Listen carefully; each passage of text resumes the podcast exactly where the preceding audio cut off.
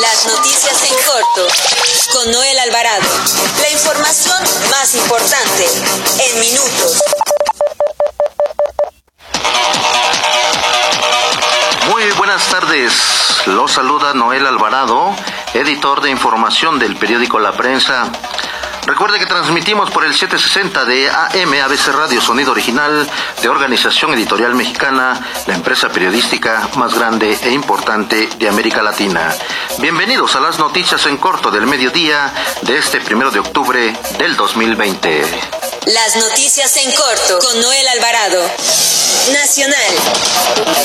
La Comisión de Presupuesto y Cuenta Pública de la Cámara de Diputados repuso el procedimiento de dictaminación para extinguir 109 fideicomisos que atienden las necesidades de sectores científicos, culturales, deportivos, de víctimas de violencia y para desastres naturales, entre otros, con 26 votos de la mayoría morenista y de sus aliados del encuentro Social y del Partido Verde y sin el Partido del Trabajo, se avaló el dictamen que dará cerca de 70 mil millones de pesos de estos fideicomisos a la hacienda pública para que los administre según sean las necesidades del Ejecutivo.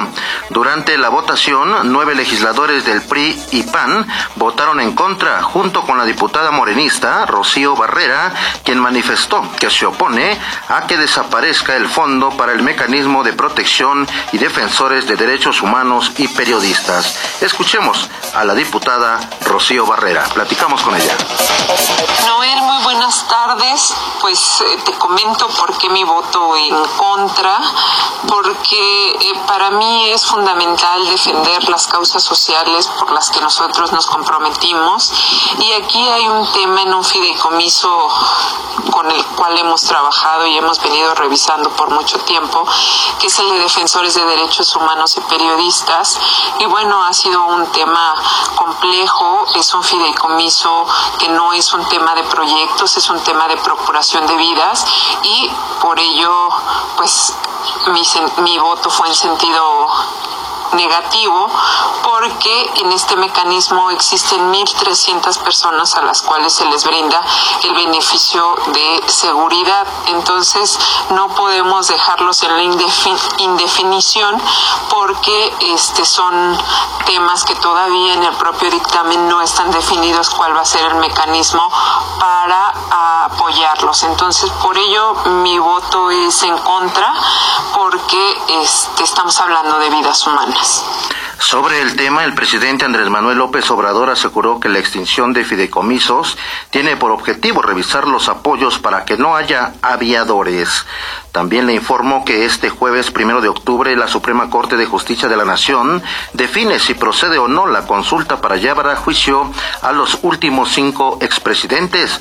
Al respecto, el presidente López Obrador reiteró que la Suprema Corte de Justicia de la Nación decidirá el futuro de la solicitud de consulta de la consulta popular para el juicio a exmandatarios, por lo que llamó a los magistrados a que hagan valer la democracia. En otro tema, el secretario de Seguridad y Protección Ciudadana, Alfonso Durazo Montaño, renunciará a su cargo este mes, luego de que confirmó su intención de contender en el proceso electoral por Sonora para la elección de gobernador. Durante su participación en el foro organizado por el Club Harvard, el funcionario federal refirió que su intención es llevar a, aquella entidad el modelo de impulsado por la cuarta transformación.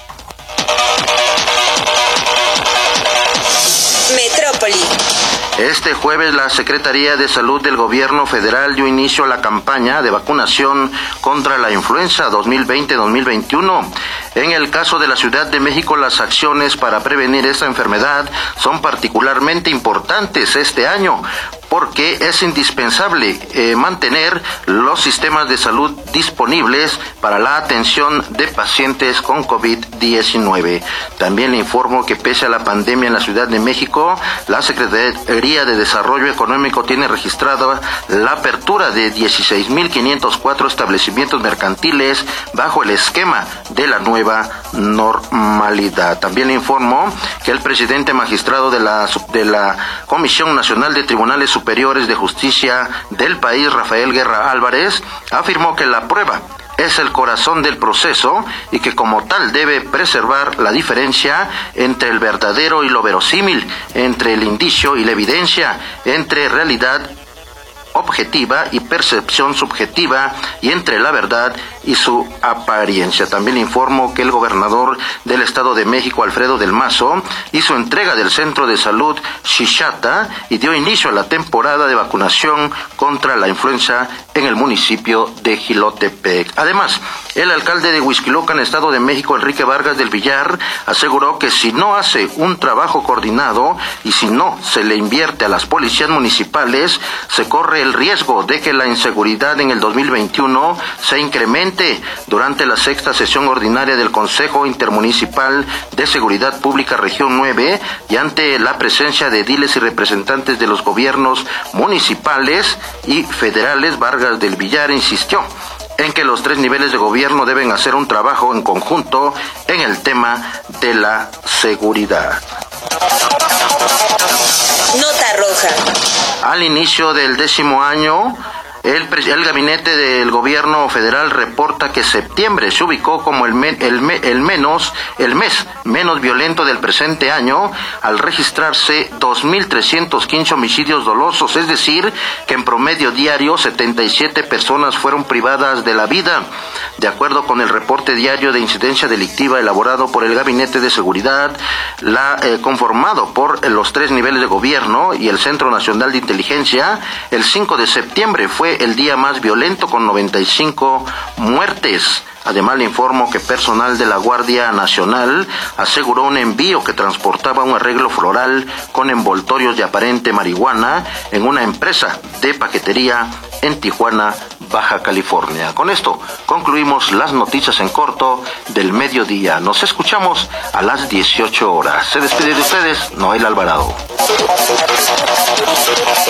Las noticias en corto con Noel Alvarado. La información más importante en minutos. Visítanos en www.abcradio.com.mx. Síguenos en nuestras redes sociales y escucha nuestros podcasts en Spotify y iTunes.